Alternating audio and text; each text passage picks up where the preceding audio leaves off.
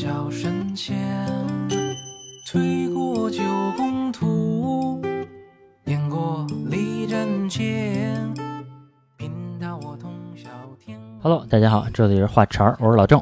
老贺，打老李，我们之前啊聊了两期，一期呢是跟风水中医相关嗯，啊，还有一期呢，其实我们聊了一些这个算命上的避坑指南，对吧？这两天啊，我收到了好多这个听友的私信，然后听友都跟我说呢，说能不能聊一些这个民间的禁忌，或者说就是哪些东西是迷信，哪些东西是真的呀？嗯，就说想让我呢一起聊聊这个话题。其实我也想知道。嗯，嗯，你看前一阵儿老郑就说过，这房间啊，这家里边的布局朝西不能放红色的东西，嗯对肺不好，对这个呼吸道不好。嗯，朝西边啊，我们家这个客厅摆了一个红色的小桶，这小桶是为了那个装猫屎用的，嗯，就是这铲猫屎这小桶。后来我给拿走了。嗯我最近这个呼吸啊，可顺畅了。嘿 这不那不是因为不抽 烟了，是吧？等会儿，那你不得给我转点儿？话不算空啊！也这不个是之前那期刚说 完，也没特顺畅， 也没特顺畅就好点儿，啊，好一点儿。嗨，再观察观察。是其实我们之前也说到过嘛，对吧？说到过这个属相，什什么属相相冲这些问题，那些真的啊，反正我从我已知的知识里、知识库里来看，它就是无稽之谈。嗯其实真的没有那些，我觉得大家可以放心恋爱。嗯这期啊，我们聊一聊就是民间的那些老流传的那些话，啊，俗话说，是吧？啊，对，俗话说啊，比如说啊，我那个前两天听友问我的，啊，他呀从小就听他妈说，因为他们家在农村，嗯说那个晚上的时候啊，不要站在桥上撒尿，啊，就不要站在桥上往底下撒尿，嗯，说这个是不好的，说这个容易尿到这个那些所谓的阿飘，啊哦，说人从桥底下过，说你尿人家，哦，说这是不好的，嗯，前两天我妈还跟我说了一个，说晚上啊，因为我平时老熬夜嘛，老熬夜就容易饿，嗯吃点东西。 你妈让你少吃点儿，我妈说啊，半夜啊饿了别吃东西 啊， 啊，容易猝死。不是跟大岁数了说晚晚上吃的呀， 是那个阿飘的屎阿飘的屎啊，食，哦就鬼食，吃的是鬼食，吃人家东西呢。嗯，嘿呀，就某书上啊就有记载，我们现在看的都是这些迷信，对吧？嗯说其实呃，活人也就是阳间这些人吃的东西，对这些已去世的人，就对这些阿飘是有毒的。哦你给阿飘进贡的时候，可能都会插几根香，嗯对吧？然后把这个贡品，无论是点心还是饭，你放到那个台子上，供台上，然后这种东西受过阴气的滋养，嗯阿飘才能吃。哦，嗯，哎，他们说这个贡品，嗯，说供完之后，你要是再吃没有味儿，不是我也没吃过。我我吃过庙里供的东西，嗯，嗯，你怎么能吃过庙里供的东西呢？因为我之前我丈母娘在庙里当过那个居士是吗？不是居士，就类似于志愿者那种的吧。嗯，然后她那段时间动不动就买点水果，然后供上去，供上去之后呢，完事儿她拿走，供完怎么还能拿走能拿啊？走，因为跟那个庙里熟啊。不是熟不熟的问题，不是这个意思。呃，供果是这样的，供果吃的好，嗯就是佛家、道家的供果，嗯呃，道家其实我不是特清楚，但是说哦嗯佛家的供果吃完了说好，是吧？对吧？说是可以啊，吃的，对，哦，嗯他们庙里人也都吃啊，那祭品不行。祭品，不知道，啊祭品我觉得应该不行吧？听着就不行啊嗯，我觉得这个词就不好听。啊，哎，这个祭品放点点心什么的，嗯，那这时间长了就等着它坏呗，或者等着这个野猫野狗去吃了呗，还是说等着这个管理员收了呀？更会收。那它不就自己吃了吗？就是咱们说回来啊，就这个站在桥上撒尿这件事儿啊，我查了好多东西，嗯然后也问了好多就所谓的道友啊，嗯他们说其实可能也没有这个说法，这个其实有一点点无稽之谈了。想撒就撒。对，你想撒你在哪儿撒，你别撒人坟上。嗯那你说这个撒尿的时候用不用说这个对不起对不起啊？就我是啊，我要是在野外撒尿，比如说在这个树坑，我就会说对不起，是吗？我就会说，咱路边这个树嗯我也说，这么讲究？呃，不管在哪儿我都说，哦，我反之问你一句啊，嗯老何，你看现在种的很多东西施的肥，嗯那可都是屎，是对啊，那这施肥的时候我也要说对不起呢。那这个肥是滋养它的呀，施肥的人 惹得起，我惹不起。我该说说，我在一边滋的时候，我会跟那个树说，我说对不起，对不起，就一直念叨，就念叨几句嘛。不好意意思啊，不好意思对啊对，真憋不 住了，思，就是别怪罪于我，嗯，哦我会有这习惯。怕束腰。嗯，因为这一块儿的东西啊它涉及到玄学，然后玄学上其实没有这方面的说法。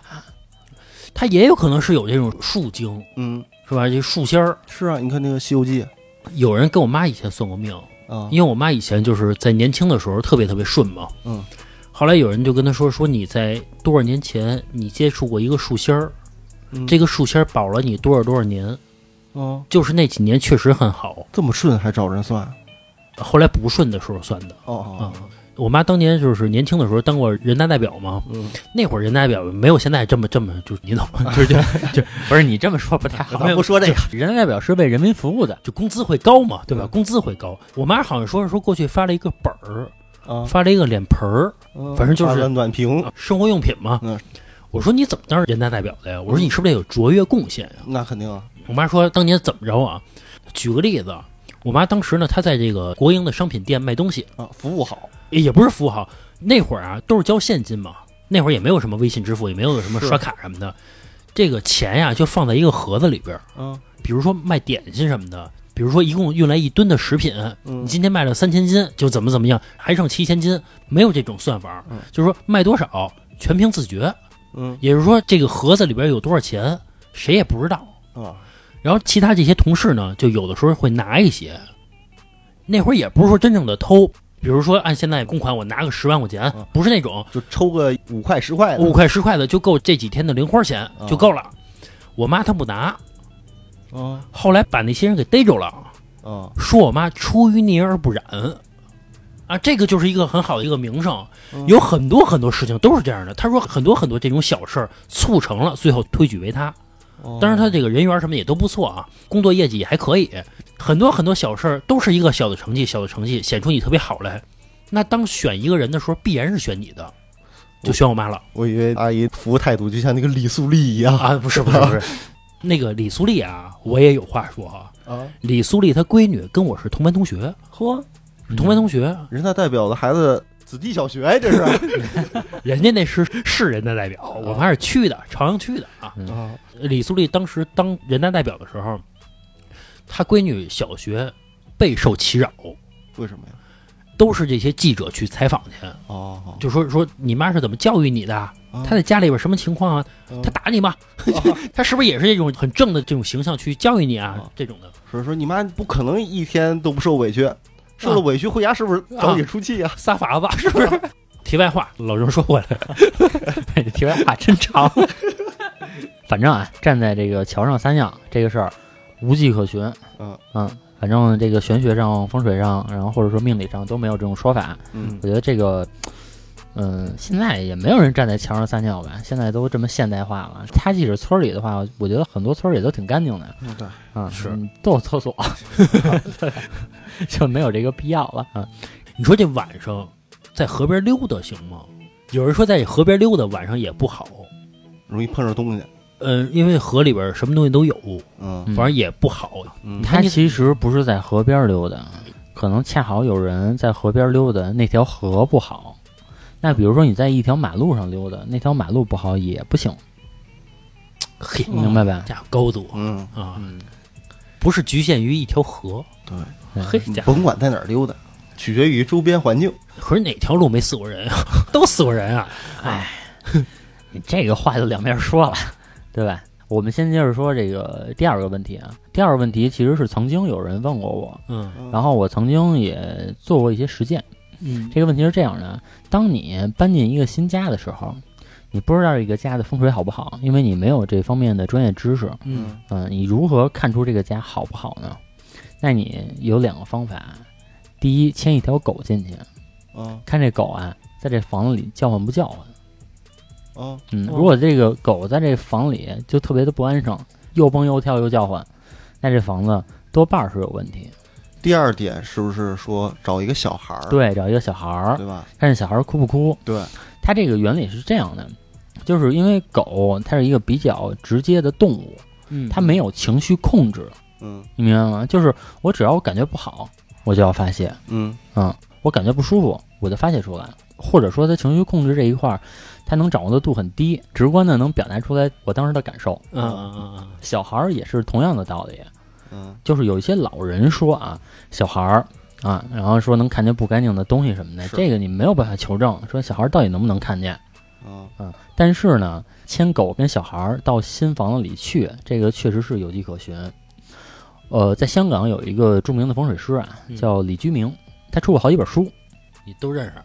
呃，这个不认识，人家身家可能是就已经是那个 level 啊的，然后我又不求 财，对我跟他不是一路啊。然后他在一次讲座里，公开讲座啊，嗯，他就有说过，说如果这个家好不好，嗯但是我觉得他说的有有一点偏激啊。他说牵条狗进去啊，或者说带一小孩进去，如果说这小孩不闹，然后这个狗也不叫唤，这个家多半是没问题。如果你想知道这个家里旺不旺，嗯说这个火烧过的房子，嗯，就被大火烧过的房子一定旺。哦，嗯，哎，不是还有人说吗？就是说，你搬到一个新房子里，甭管是新房子还是二手房吧，就是你防止之前有过什么事儿，嗯你把这个房子的墙拿火烧一遍，就相当于燎一遍，嗯，是吧？ 然后自己再刷一遍。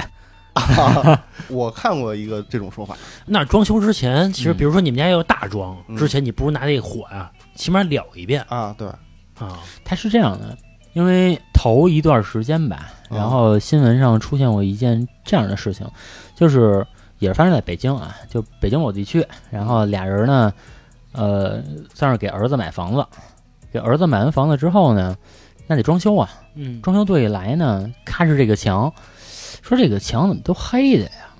嗯哦正常的墙不应该是黑的呀？嗯，然后结果呢，后来一查新闻，这家里啊烧死过一人，哇，烧死了，所以也就是说这家里失过火，嗯，嗯，哦，还死过人，最后还打官司，因为这属于算凶宅了嘛，是对吧？死过人的宅子，如果要没死过人，烧过一遍，如果按这个李居明先生的说法的话，这个是会旺人的，但是死过人就另说了，哦，嗯， 哦，哎，那老李，你新买一房子，咱聊一下去。 哎我跟老何我我们俩拿火把跟着带玩儿，点油，哎咱们家开篝火晚会，玩火吊炕，哎，在楼房的房子里边儿篝火晚会，嗯，咱们直播对啊，避火。反正这个东西说回来啊，嗯这个问题还是说，小孩儿跟狗在这房里，如果说他可以安安静静的，嗯不代表这个房子一定好。这起码没那么坏。呃，这其实我不敢说，嗯嗯。但是呢，如果说这个狗跟小孩儿一进去就哭天喊地的，嗯那这个房子你需要多留意。嗯，刚才为什么老郑说完第一点的时候，我知道他第二点，因为去年我妈不是刚换完房子嘛，嗯她还用这种方式去验证过，我啊找一个邻居家小孩儿去我妈那儿去，嗯说那小孩儿一进去啊，就是欢蹦乱跳的，每个屋儿就跑，嘻嘻哈哈还乐什么的。哎，我妈就觉得，哎，这小孩儿是不是去谁家都这样啊？ 这咱不知道 啊啊！不过那会儿确实是还没搬进去，我问一下老李，嗯阿姨有第二套房子选择吗？ 如果没有，其实没有必要。如果有问题，还给自己添堵，没有必要。反正这个啊，就是大家多留意。如果你买啊新房子什么的，对对吧？？呃，有句话，呃，认可信其有，对吧？牵只狗，我觉得不是什么困难事儿。现在来讲的话，对吧是你要没孩子，就弄只狗进去，是嗯你看看这狗在里边玩的怎么样，嗯，对吧？然后安静不安静，是开不开心嗯，对吧？这你都能看出来的。老何回头见你家狗用用。你看我刚才一说这个，老李也知道这件事儿嘛， 嗯，对吧？所以说这件事儿其实有迹可循，哦嗯，这个算是风水上流传下来的一个方法。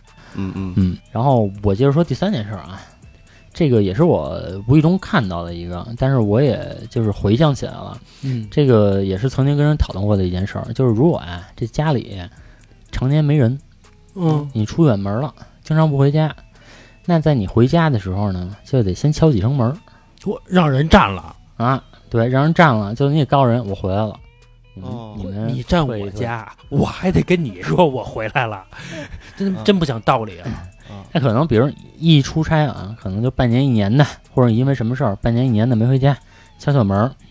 这个后来我查到出处了，嗯这个是为什么吗？就是实际上啊，就是在古时候，可能得是宋朝以前了，或者哪个朝代以前了，它的房子呢都比较破嘛，对吧嗯？它当时的就这个建筑不是特别发达，嗯那么在你常年不在家的时候啊，你可能会引来一些，比如鸟啊，或者小小小的动物野兽啊，嗯哦乱哦乱七八糟这种东西，你敲一敲啊，是把那些东西赶走，然后确认一下你自己的安全。比如说里边趴着一只大老虎，然后你又没看见，然后你敲敲，对吧？是不是这房子有动静？哦，有可能过去那房子也不密实，嗯是吧？我一直有一个问题啊，老说这房子不住就坏了，你听过这个说法听过吧？维护着是吧？就是得有人气儿，得住着。哎，对，嗯为什么呀？因为就是一个房子，它里面气的流转是离不开人的，而人在里面是起到一个平衡它里边房子里面气的这么一个作用，你明哦白？尤其在中国，中国干什么都讲究人气儿。嗯比如啊，呃，我们家楼下开了一个卖那个鸡腿儿的，还是卖什么的，反正就卖鸡肉的，嗯然后天天排大队，然后我就看我说怎么这么多人啊？嗯，后来一看啊，就是可能他一三五排大队，二四六没人，哼啊，这就显而易见嘛。他就是想一三五雇人，增加一下人气儿。那些人应该多半儿就是假的，因为是他排那队可老长了啊啊。所以就是中国很讲这件事情，就是人气儿，应用到房子里面也是一样的，就是这家里要有人气儿。如果一特大的房子，这家里一千平啊嗯，就你一人住，那这种你在里边儿就不太好，因为这个家没有人气儿。就一进去就感觉嗯冷，你家里要一千平，应该管阿姨了。你不肯止定一得个顾阿姨，不仅有阿姨，还有管家呢。嗯反正我不明白，说这个这家具也是，就老不用就坏了。嗯，老郑说这个人气儿是啊，但是这个东西有点悬了乎的，是这为什么呀？不知道。但是我知道，就有的那种大户人家儿有看房的，啊，就是说请人住在里边儿，帮我打理这个房子，你就干这个事儿，我还给你钱，哦你，就在这儿住着就行，这不是保姆啊？也不算保姆，就是我常年不在，我偶尔会在，比如说一个月我来一天，或者半年我来一两天，我我来的时候你是我保姆，我不来的时候你就照顾这个房子。啊，是是是，我也不知道这房子有什么可照顾的，他就需要照顾这个房子。往往是那种什么别墅啊什么的，那种反正大户人家吧，你对不可能，你不可能说一个一小户型，四十多平一房子，你你找一人帮你看房，啊你再没地儿住喽。没事儿帮我看 看， 反正咱们讲人气儿，嗯就是这个无论怎么着，就是不管做什么事儿也好，还是说住房也好啊，讲人气儿是啊这个是很重要的。包括你这个房子呀，就是长期出远门儿，其实不是说你回家敲门儿的事儿。我觉得敲门儿这个倒属于可有可无的，关键你的房子长时间没人住，那你真的是需要可能俩人儿哎住进一段时间，可能是让它这个气的流转会更正常一些。嗯，不是还有人说那个住宾馆进去之前敲敲门儿，嗯，对是我跟老郑不就是吗？说这开锁呀，第一次没开开，嗯嗯你就换房间。嗯哦我跟老郑上次不就是去泰国玩去吗？嗯，第一次没开开，嗯，我们俩就硬开，开了床，进去了。晚上赶上这个鬼压床的事儿了吗？嗯就赶上了说这个有阿飘对吧？锁着这个老何的脖子，啊啊！我还找前台说去了，啊，我用这个连比划再查，因为一那 上去勒前台是吧？我们俩冲着前台，呜， 前台懂了，关键是，这个是一个，还有一个就是大家最知道的嘛，就是尾房嘛，是吧？我有一个经验啊，说这个住宾馆的经验。嗯哎，老李，你赶上过吗？宾馆老给你尾房住， 赶上我，概率没有那么小，但是也不大，就是我大概是三分之一的情况吧，能赶上尾房。对，差差不不多。，嗯你知道为什么吗？是因为你订房的时候，你总选那个最便宜的那个价格。我举个例子啊，比如订一房间三百四十八，你下回选那三百六十八的就绝对不是。啊，包括啊里边的所有的设施啊，跟那三百四十八的可能也不太一样，那嗯房间可能也会大个五六平。下次试试，这个啊侧面反映出来，穷人没有风 水。说回来啊，这个出远门这个事儿，嗯算是这个聊完了。其实回去啊你也不用敲门，它是一个古时候的一个说法，嗯对吧？啊不是，现在人呀、也很少有那么多房子，嗯多贵呢。是你不会闲着的，你会租出去的。嗯，哎，下一个我就要说到了，啊嗯这个可能是人人都会面对的一个问题啊，嗯就是卧室里的镜子呀不能对着床，说这个镜子属阴不吉利，这个是民间的一个说法。你是关键这你么对着床啊，你一坐起来你也会害怕。尤其刚一睡醒，一睁眼、大晚上的上个厕所什么的，你走过去啊哎你也害怕，是，所以这个一般情况下也不会那么放。不是还有人说晚上别照镜子 吗？还有说晚上对着镜子梳头，你能看见东西呢？削苹果，啊，是苹果皮还不能断，呵哎这胡说八道嘛！我觉得啊，哎，但是好像确实有说那个，刚才老郑说了一点，就是那个镜子别对着床，嗯还有一种说法就是说家里面镜子别太多。啊，我觉得估计是一个道理吧。嗯，它是这样的啊，就是在这个风水里来讲，镜子是可以让人心神不宁的一个东西。举个例子啊，比如你在床头正对着床放着一面镜子，嗯，哎，你夜里突然一醒，你一坐起来，可能这个蓬头满面的，啊然后你一看镜子里自己，心情就不好了。吓一跳，啊，对吧？ 是尤谁其啊？这是尤其晚上，哎呦我操，啊，对吧？其实是有这种可能的，因为你想，如果镜子对着床的话，对是对吧？所以这个它从科学的角度上来讲也不好。嗯，你想一场景，就是借着月光，你嗯在镜子里边看着自己，不拉窗帘儿啊，就是有的时候不拉嘛，拉一半窗帘嘛，啊因为你不拉窗帘也看不见自己。这个镜子呀是要在有光的情况下才能映射的。你想，你借着月光，你要看着自己，挺瘆得慌的，嗯是，对吧？都会害怕的，是吧？反正镜子吧，我觉得家里得有，嗯日用需要。嗯但是说还是尽量不要在卧室放镜子，我觉得，呃，没有那个必要。有条件 你弄个化妆间，可能比如说小两口弄个两居室，对吧？你单辟出一间，然后你弄一个梳妆台，弄一个化妆的那种桌子，对吧？嗯？嗯嗯你在那儿去化妆，我觉得这个在风水上也是好的。嗯嗯，下一个啊，我就要说一个比较玄乎一点的了。嗯，啊，这个是在这个山区里说的会比较多。这个说的是你坐车，嗯因为在山区啊，它经常会有各种各样的车，什么小巴，嗯对吧？或者说那种公交车，嗯，说这个公交车上啊，你在上这个车之前，你先要看这公交车上到底有几个人，嗯你得数一下。如果是七个人，嗯，且这七个人全都是异性，比如我是男的，这车上七个女的，哦，那这时候这车就不能上，这叫什么呀？这叫七煞。嗯，这个很难达到。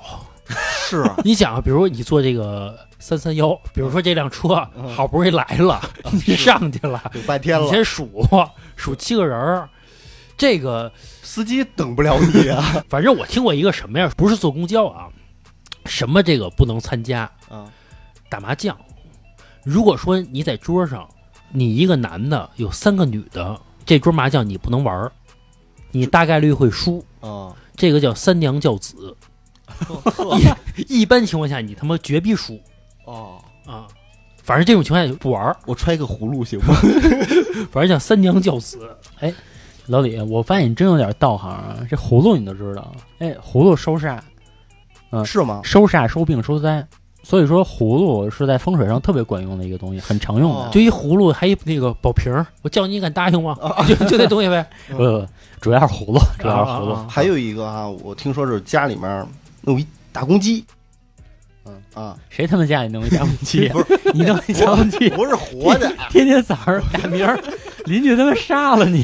不是活的啊，就比如说一个摆件儿，或者说是一幅画，嗯，因为这个鸡嘛，嗯是吧？不是之前咱那鸡属个羊是吧？对，因为咱那个故事里也讲过好几次嘛，这鸡一叫，所有东西都退了嘛，是你睡着觉的，咯儿咯儿咯儿。当天中午就吃烤鸡，啊，那天就是忍不了。我打我们家小区出来，早上嘛，啊，我刚一出小区门，对面小区，嘎儿嘎儿嘎儿，我我说我操，这谁家养一只鸡住楼上我呃我问你这个啊，啊？这个清晨的第一声是鸡打鸣儿，对吧？嗯，你知道如果多只公鸡在一块儿是什么情况吗？什么情况我之前呀、啊去这个张家界玩儿去，啊？我住山上了，嗯那山上啊特别冷。我刚到那个山上的宾馆的时候，我还看到一场景呢，它是一小房子，不是楼房，它是一平房。平房旁边啊，正好我那窗户啊挨着一鸡窝，哦，它那鸡窝你正常情况下这鸡啊肯定是这个满地溜达嘛，溜达鸡嘛，对吧？？我看那鸡不是，因为太冷了，嗯大概有十只鸡，这十只鸡啊抱团取暖呢，哦，在一个角那块儿就是这个挨着吧，嗯挨着待着呢，好几只大公鸡，还有几只母鸡在一块儿。哦，等到了第二天早上，我听到那咯儿咯儿咯儿一声给我叫醒了，我就听到咯儿咯儿咯儿咯儿咯儿咯儿咯儿咯儿咯儿，没完没了啊！你说这个公鸡嘛，谁都不能示弱， 咯儿咯儿咯儿咯儿咯儿咯儿咯儿，跟那倒汁一样。这不是吓他妈死我了！不是我人生中从来没有被鸡打鸣叫醒来过哦， 就那一次就属于惊醒，我就惊醒了，吓一跳，啊我哪见识过这个呀？我接着说回我刚才的问题啊，就是车上有七个异性，嗯然后你不要上。其实我后来我仔细就运用我自己的已有的知识啊，我仔细想了一下这个问题，嗯这东西叫什么呀？这东西叫七异位。这这这有什么意思？嗯，这个东西怎么说呢？就是异位嘛，在风水上来讲的话，七其实不是一个好的字，就七表巽卦，它这不是一个好的东西。嗯，所以说，结合到这个问题吧，首先你碰见这种情况呢，概率比较小。怎么就正好这个车上你是男的，车上是七个女的？我觉得首先这个概率比较小。哎，这要是正常情况下啊，一个就是会撩点儿的啊，嗯这不是好事儿吗？你把七个都娶回家， 是啊，接着老郑刚才说，你看，其次，我觉得山区大半夜的哪来的公交车呀？是吧？嗯这个是一个就跟风水局似的一个东西，它是一种煞嗯嗯啊、它可能是一种煞。因为我接下来说的这几句啊，其实我不知道对不对，它是因为风水它是一个活的东西，它不是说你就一定说我看风水，它就缺这个角缺那个角，它有的时候你能明白吗？就是你会了一个数学公式，嗯，你可能会运用到生活当中的。比如说，在大街上，你可能就会能运用起某个数学公式来，嗯所以在活用这一块儿呢，可能我的道行还稍微的差一点儿。我可能看课本上那种教科书式的我会，当嗯然这种呢，我觉得还是有待研究吧，我得研究研究。哎挺但是我谦虚嗯啊，对，但是我觉得你要看那种情况，你得等一辆，是是吧？怎么了？就是怎么就那么巧就碰见那七个了，啊是对吧？你稍微等一下，揣葫芦行吗？啊， 市场揣一葫芦行吗？揣葫芦不行啊。嗯哎，下一个问题呢，其实就跟你提的这个问题啊息息相关。啊，嗯，你揣葫芦什么意思啊？就是你的意思就是说，让那些不好的东西退去，或者说把这些东西给收了，是，对吧？那比如说我问你啊，就是常会有一种说法，这也是民间的一种说法，就比如说你在这个夜晚走夜路的时候，第一，嗯哦不要说话，就自己一个人的时候，对自己一个人走夜路的时候不要说话，不要自言自语，对，不要自言自语。啊，有的人说呢，说走夜路，觉得这个地儿比较阴的话呀，你点根烟。哦，嗯哎，这这老何这他妈个之前跟对我咱妈嗯就跟我说嘛，说这个你要是害怕的时候，比如说走夜路，或者说你要走一个背阴儿的地方吧，嗯点根烟什么的，啊嗯，其实这个核心的目的是什么呀？因为你感受到了阴气，嗯对？吧？你就生把火，哦，嗯。但是说你又没有办法说真的说你点个火把呀，所以你就嗯点根烟，有个链儿，这个其实是一方面。然后这个说话这个东西呢，是民间有一种说法，就是说叫鬼搭茬儿。哦，嗯，你聊着聊着，可能呃那个阿飘搭一句你的话，哎，这就完了。你再跟他搭一句，俩人吵起来了。对，嘿这多可怕呀！啊，如果感觉害怕的话，其实也是一种心理的自我安慰。嗯，嗯，因为那个时候你确实情绪上就害怕了，你就可以去这么做。哎，你说这个就是特别害怕的时候啊，有人说骂脏字儿管用，就越脏越好骂的，就这方面我不太会，骂的越脏越好。但是骂脏字儿，我也不知道有多脏，这骂的， 但是骂脏字儿，你可不输任何人，可以的，这你会。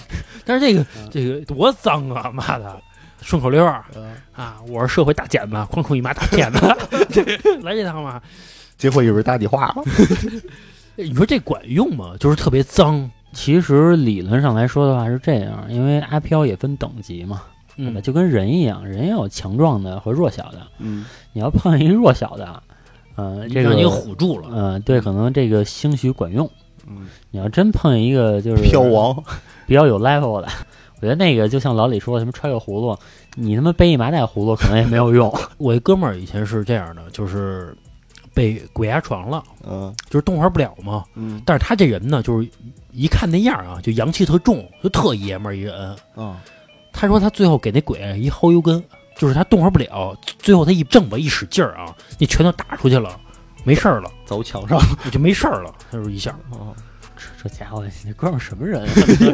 神鬼怕恶人，这句话还真说对了，阿飘还真怕恶人，有的时候。你指这恶人是真坏人是吗？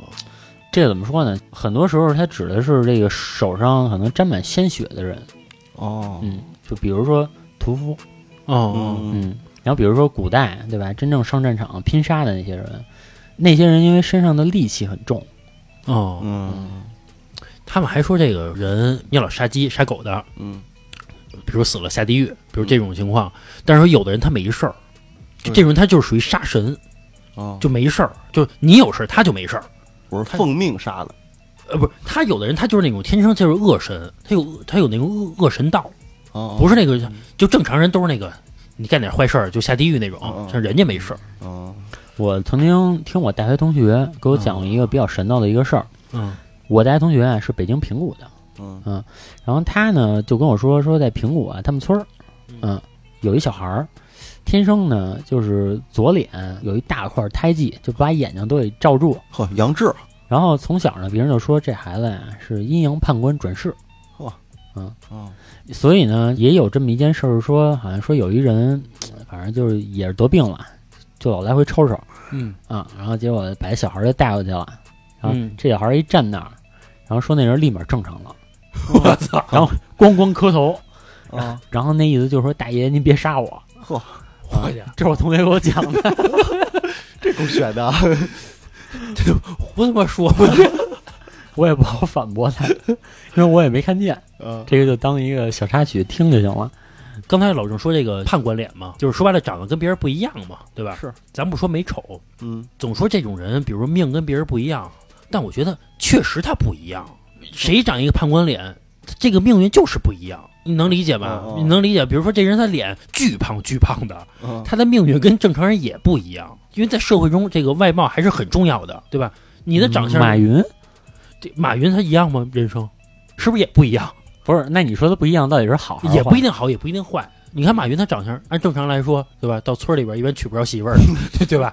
但人确实按成马北云京了。话来说是贼，一个人的长相特别特殊化的时候，他的命运确实跟别人是不一样的。因为别人的眼光，他看世界的态度，对他都是不一样的。比如说判官，他的脸什么的，以后他的命运，说这孩子是特殊的，这个肯定特殊的。你会不会看风水？猜这个准没错，是，对吧？我觉得肯定是，前提是甭管好坏，也有可能很好啊嗯，有可能很好，是吧？反正马云那长相吧，我就觉得这个咱就不过多评价他，但是啊，但是啊，自从他成为首富之后，嗯越看越顺眼，哎，，这真 是嗯，自自从就成为还首行，富你不觉得？长我得觉还得行是不是因为你老看他，就是人会有一个特性嘛，因为你老看一个人的时候，越看越顺眼。好看的人，你该挑毛病了。比如说你生活中遇到一人，嗯你跟他攀谈聊天什么的，你觉得这人还凑合，就正常人，嗯对吧？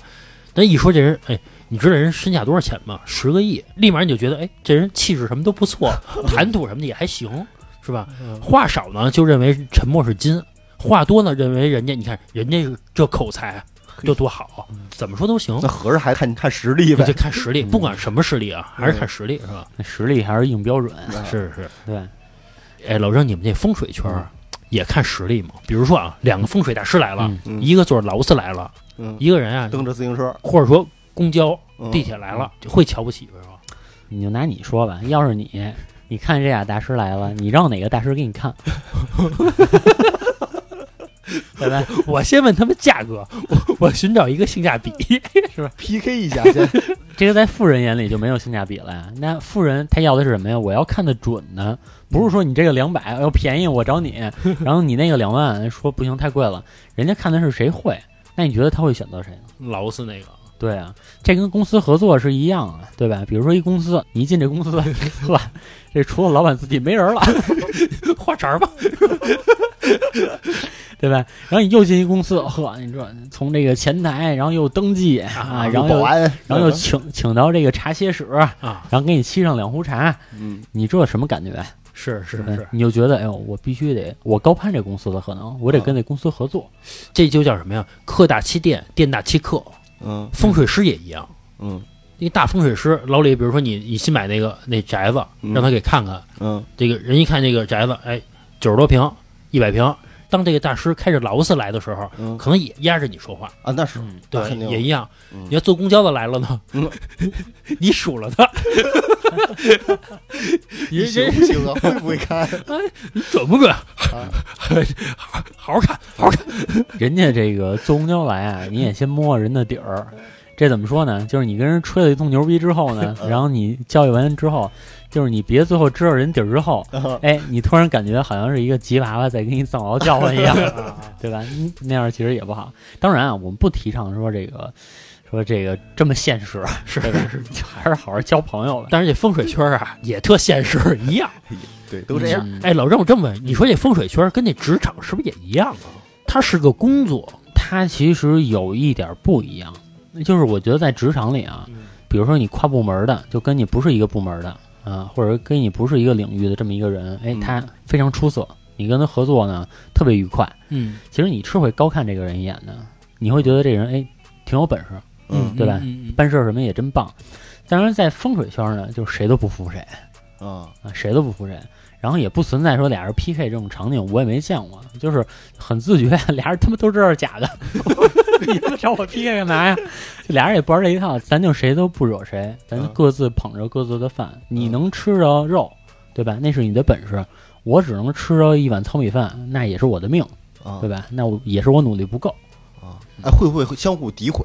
嗯，好比说，我找了老郑来看，嗯看完之后呢，我又找老何来看，嗯然后老何就说：“你找老郑嗯啊，啊那行，你找他吧，找他吧，你等着倒闭吧你。我跟你说啊，这个头些年，就是在我二十岁左右的时候，我刚接触风水的时候，真的是这样的，互相诋毁。关键是他们还互相认识，！”啊就这属于是在背地里， 就是说坏话那感觉。嗯就比如说吧，有一大师是一女的，她认了一弟弟，那嗯那弟弟呢也也是这同行。然后我问那女大师的时候呢，我说问说，哎，你弟弟最近我觉得怎么说呢，就风头正旺吧，嗯是吧好多人都找他。嗯然后那女大师就咂巴嘴儿说，哎呀，我那弟弟啊，我我也没法说，我也不好说。说你要想找他看着玩 玩呢，对吧？嚯你就去找他看着玩明玩白。的了啊！啊，啊，其实都是这种。现在大师呢，怎么着呢？说是就是情商高了，啊，就情商高的有限啊， 也是。比如说，我说，哎，大师，我那个从前找那大师跟我说，哎，我应该怎么怎么着，怎么怎么着，然后他会说呢，说啊，说这个啊，就是各门派啊有各门派的方法。但是你要听我的呢，我建议你啊，该如何如何如何，就跟那大师说的是反着的，啊，然后他最后会补一句说啊，说我也不是说别人不好啊，啊，啊，对我也不是说别人不好，只不过说我的见解跟他有不同之处。哎，那你既然都找这个人了，对吧？那你肯定还是在当下来讲，啊说不定你更信任这个人，对吗？这个你说叫无形装逼吗？应该算算，就我觉得啊是这样的，这个市面上啊，就这个玄学这活儿，嗯就是是嗯愿意花钱的人没有那么多，就是说这个大师啊，嗯，这饭啊不是捧的那么稳，哎，这个老何你真说错了，啊这个市场巨大，哦这个市场是巨大的。比如说你不信我也不是不信，嗯，就我不是有你吗？啊，就比如说啊，就你不出去找人算命去，嗯哎，我突然有一天我回来，然后我给你打一电话，我说老何，我说我发现一人，我操，真他妈准，嗯，他说这一二三四全中，嗯啊那你当时会怎么想？你第一反应说，哎，我也是，我也去啊，嗯，你也 去，这钱钱就交了，是 是，这韭菜一割。是哎他要是万一的万一把你也说准了，哎，那你就是一蜘蛛网了，对吧？你上班得跟那个你同事，说什么雷老师，你就都得说了，对是吧？啊是然后你跟着什么老李，然后回去你还跟小月跟你爸妈是说，啊，这你爸妈有点头疼脑热的，说，哎，我介绍一大师， 是是是，那你肯定是这样的。那还真是嗯等于说啊，干这行呢，唬住一个人，他就唬住了一条脉。嗯嗯，对，都是介绍的嘛。哎，你说是不是这样啊？比如说老李，你是第一次认识这大师，嗯等于说你这一支儿大师只认识你一个，嗯也第一次见面儿。是这大师啊，给你这个也是比较谦逊的，跟你聊了很多东西，哎，正中下怀，全聊中了，你就特别信服他。那是啊一来二去的，你把我又介绍给这个大师了，嗯这大师在我面前可能就开始拿着点儿了，嗯就是开始有点装逼了，就那意思就是，小兄弟，你听我说就行了。呵，就那种感觉，你说有没有可能？因为是你信服他，嗯我是你的朋友，嗯我也会信服他。有这个前提之下，他怎么说怎么是。所以他就开始拿着那个大师那个范儿了。我觉得大师啊，一般都有两个特性，嗯嗯不能说两个特性，就两种人吧。第一种人是巴拉巴拉，他不停的说，他不让你插进话去，你没有办法跟他交流，你只能聆听。嗯嗯，他说完了就就算都完事儿了，你走吧。啊，对对，完事儿了啊嗯啊。然后还有一种人呢，话特少，嗯，，我就说你一二三四不说话了，也不知道说什么了，也就这点儿。先先听着对方说说话什了么。嗯对吧？不说话了，哎，这时候因为这个气场啊，他给你那种气场啊，就会让你小心翼翼，说哟，这大师话少，对吧？三两句话把我说完了，那我现在有一问题，我说大师，我想问一下，说我那个什么，就比如说我这个明年顺不顺啊？明年该怎么着？然后大师又说，嗯，整体不错，然后又不说话了，就是他会给你造成一种类似于威压的这种感觉，就是你好像就不敢多问了。因为啊是这毕竟是有求于人，嗯，明白吗？就这个其实跟看病是一个道理，中医要这么怼你，你也不敢说话。嗯就有好多人都有这个心理，我记得好像咱们听友有的评论就是那样，就是比如说医生跟他说啊，说你这个发炎结节，嗯，行，复那个什么复查吧，半年之后复查，然后然后咱们听友说说我，你说让我复查，我想多问两句，我好像也不敢问了。是是是，对？吧？就他会给你一个这种感觉，但其实啊，我认为没关系，他赚着你钱呢。该问问。对，就该问你自己了解到你自己想了解的东西，这不就是你这一次算算命看风水的目的吗？对对对，嗯，对吧？有有那种就是。你要时刻把自己当成一个我是消费者，这是一个买卖，你花着钱呢，你得达到你的目的，嗯甭管他说不说，你该问问。这个没回答到你满意，不给钱。真真有本事， 大师说还不错，说那大师你给我解析一下。怎么不做法儿？对，对吧？说这考试，说这考试怎么样？还不错，多少分儿叫不错？ 你告诉我多少分儿叫不错？让我怎么就不错了？ 八十七还是八十八？嗯你得说出来，对吧？甭来这模棱两可的话大师跟你说说你这次考试啊一定能过，啊！然后你说。我不过怎么办？你就告诉我怎么办， 就是他脖领了。我觉得啊，可以跟大师对赌，比如说啊，找大师看一次算命，比如说一千块钱，嗯跟大师对赌。比如说你想看这次考试过不过，大师说准了，哎，我给你三千；嗯说不准，你给我三千。嗯，啊，你不用这样，说 不准就把人家抄了。就是你看这大师同不同意，嗯就玩对赌，别老你说过了，你蒙一百分之五十一概率，那怎么说都行，对不对是？或者是说那个什么，你要是说一直这样的话啊，就是跟大师玩对赌，可能算命这个行业就会消失了， 中国就没有这个行当了。大师也可能也会跟你说，就是信则有，不信则无，或者说你爱信不信吧， 哎，信不信？反正你都花钱了。是我把钱退你。我问一下，这个是后给钱吧？呃，一般是后给钱的是啊，啊，主动你权想跑啊？不是跑，不是跑， 就是你没说到我心坎儿里。不是说你算好了，给我算完命我不给钱，你没说到我心坎儿里，你老来这模棱两可的，那我也会说，对不是对啊？你耽误我时间了，你应该给我钱。 那 对啊， 对，那么好，我还举报你呢。就是你靠这活儿创业啊。 咱们还是说回来 啊，我补一句啊，还是那个尊重一下传统文化啊。这个这 还是有真的，有真的，确实有真的啊。嗯，咱们调侃的是那些骗子，是吧？对对对，就还是做这个节目的目的嘛，就是让大家多注意。嗯嗯就还有一个说法啊，是说你这个出远门了，嗯嗯，出远门之后呢，哎，要是回家了，回家之后呢，你生病了，嗯生了一场大病，或者说呢，是你晚上就开始做噩梦。嗯在这种情况下呀，一般民间说法呢是有不干净的东西跟着你回家了。嗯然后民间的破解之法呢，在床底下放把菜刀，哦，说就能把这些这不干净的东西啊给镇住，因为菜刀什么都剁嘛。或者放斧子是吧？呃，应该现在民间说法主要还是放菜刀，这斧子现在不好找吧？我觉得呃，有在床底下放的，嗯，还有在那个枕枕头枕头底下放的。这枕头底下你你再搁着自己，我觉得你就放床底下吧。啊但是这它有一个悖论在里面，是为什么呢？如果你承认玄学的存在，嗯啊，如果你是承认这种东西的，或者你相信这种东西，那按这个菜刀这个说法，菜刀是就变成万能的了，那就不需要玄学那些道长跟师傅了。 你碰什么事儿放个菜刀，这事儿解决了。其实这个我觉得也是不对的。如果说是玄学上的事儿，是不是还是需要玄学去解决它。这有点像那个民间的土方子，啊啊，这不是说嘛，那个武功再高也怕菜刀嘛， 就是说这个菜刀是无无敌，性价比最高的一个，无敌的。就是你还想免费， 白嫖一把，那你放一把菜刀得了呗，你还想干嘛？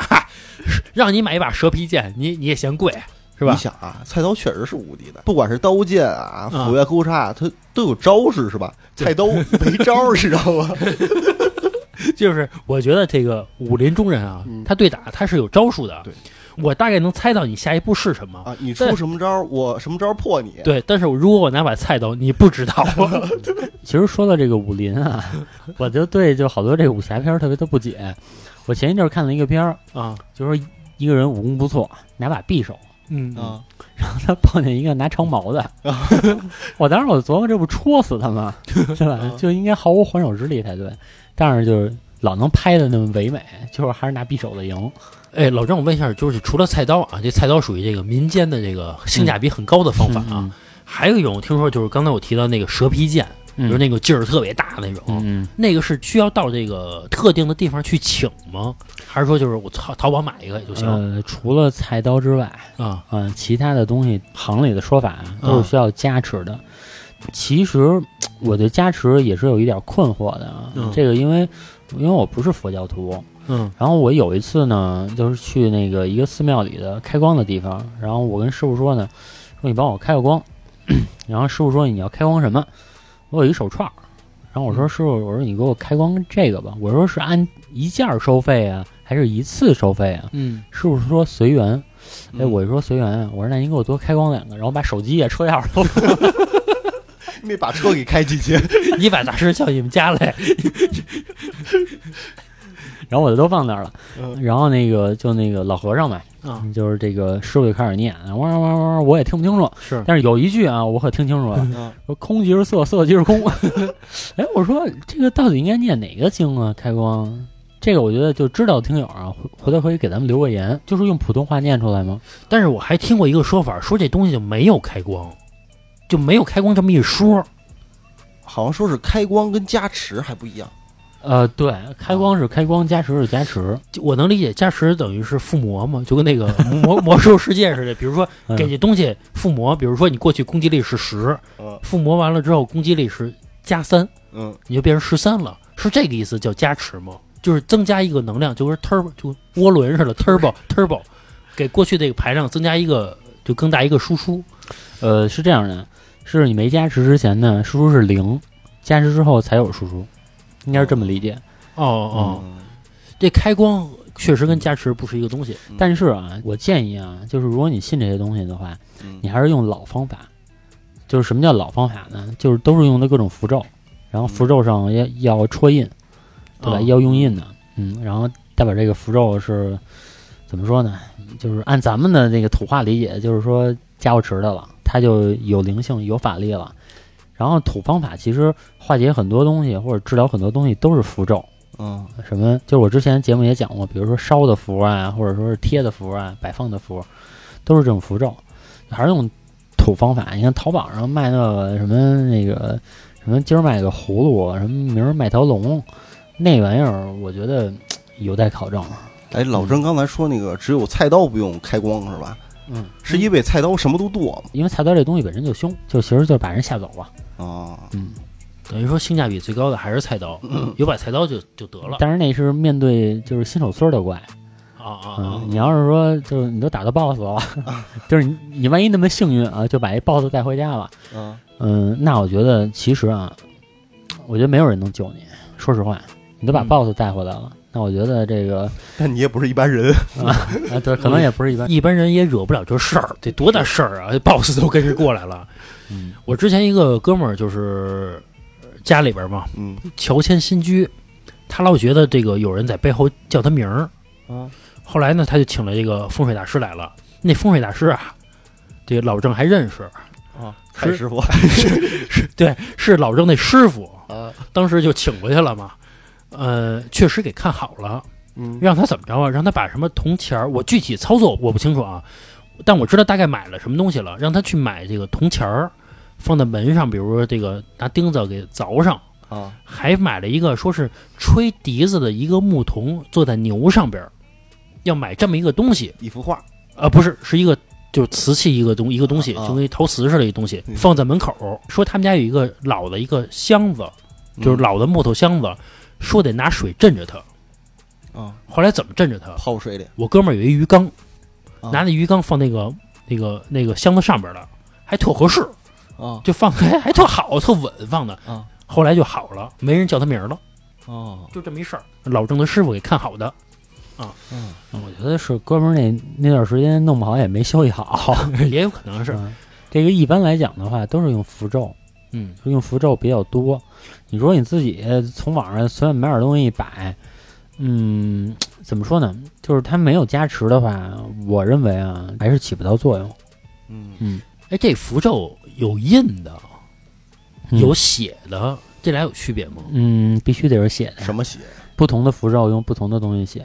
你看到那些，比如说什么那个林正英鬼片里朱砂，那都是比较狠的符了。嗯嗯，哦，那林林正英那是真的是碰上 boss 了，嗯啊，就小僵尸没怕林正英都不加他嘛。嗯哎，说林正英是真会，不是他纯拍电影，说是真会呃对，林正英是学过的，嗯啊。就是特地可能为了拍电影儿怎么着，他嗯学过的，这是后来有人说的啊。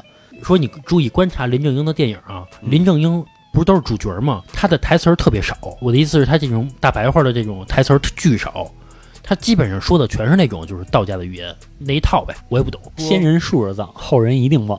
啊。反正就这种东西，他说的全是这些。不是还有个说法说他们剧组里面最后喊咔的那一下，嗯其实也是从他那儿过来的。那个咔好像也有个什么讲究，啊，反正林正英确实是这个值得尊敬的一个人是，啊后来这个拍戏之前都要拜一拜什么啊的，啊啊！啊。嗯，就是都有这个讲嘛。是呃拍戏之前得拜一拜。对，嗯，开机仪式嘛，其实老郑要有机会，这个剧组其实请你过去看看风水什么的，也挺挣钱的，是吧？呃我不赚这口钱，啊，嗯，就是我不赚这口钱，还挑活因为，呃，就是你学完这个东西，你不光是学这个东西的运用，你更多是学这个东西的理理念上的东西。这个东西的理念告诉我呢，一句话就是顺其自然，嗯好家伙，就是你不要去改变你自己的一些东西。给你钱你也不赚，给我钱我都不要，十亿。 说十亿，老郑你过来看一眼就行。我就用我这条 命，我搭进去了。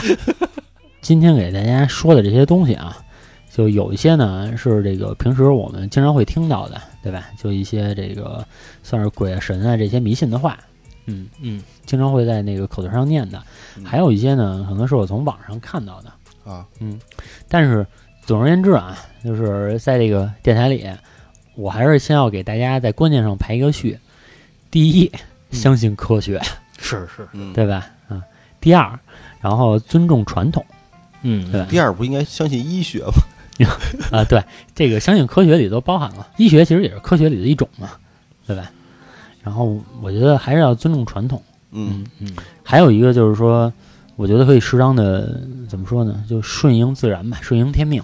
嗯嗯，就不用太跟他较劲，嗯说我这个我这个事业发达了，然后我可能结婚晚，然后嗯，或者说我这个家庭幸福，我我没有事业，但其实我觉得，就还是那句话，就人生不如意十有八九，我觉得这些都很正常、啊都给你，嗯啊。对，嗯全都给你，你家庭又幸福又有钱，你扛得住吗？对，然后你还不生病，啊这这个有这种人，那也按那个老话说的话，那可能人家是几代人修来的，嗯，嗯对吧？所以别羡慕那个思聪啊，也许他上辈子你不知道他干了什么事儿，可能人家拯救银河系了，对吧？ 你知道他下辈子什么样吗？然后呢，今天节目就先到这儿，嗯嗯，拜拜。无论是万姻缘，还是来求官，小到我念咒掐指一算，指点个一二三。不管你听不听，不管你信不信，你我二人再次相遇，命中早注定。我是算命的小神仙，卜卦来换酒钱。算命的小神仙呐、行走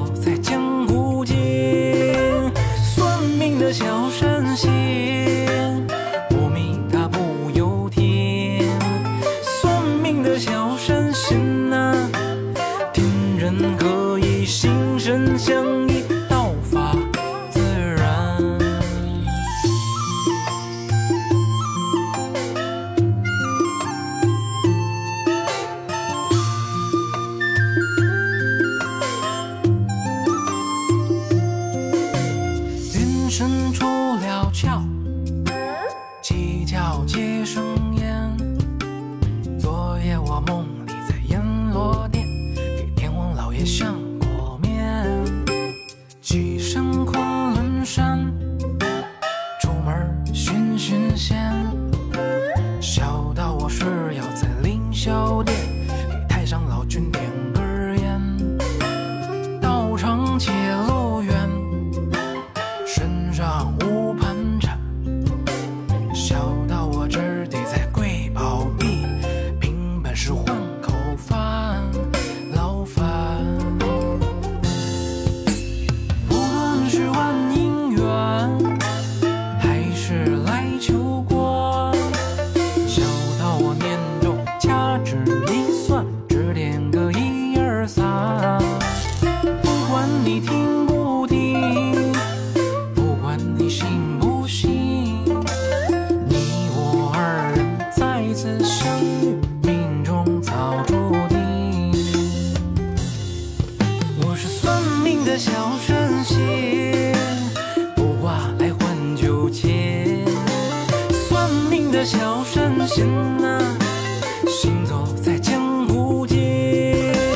算命的小神仙，无名他不由天。算命的小神仙呐、天灵灵，地灵灵，太上老君快显灵。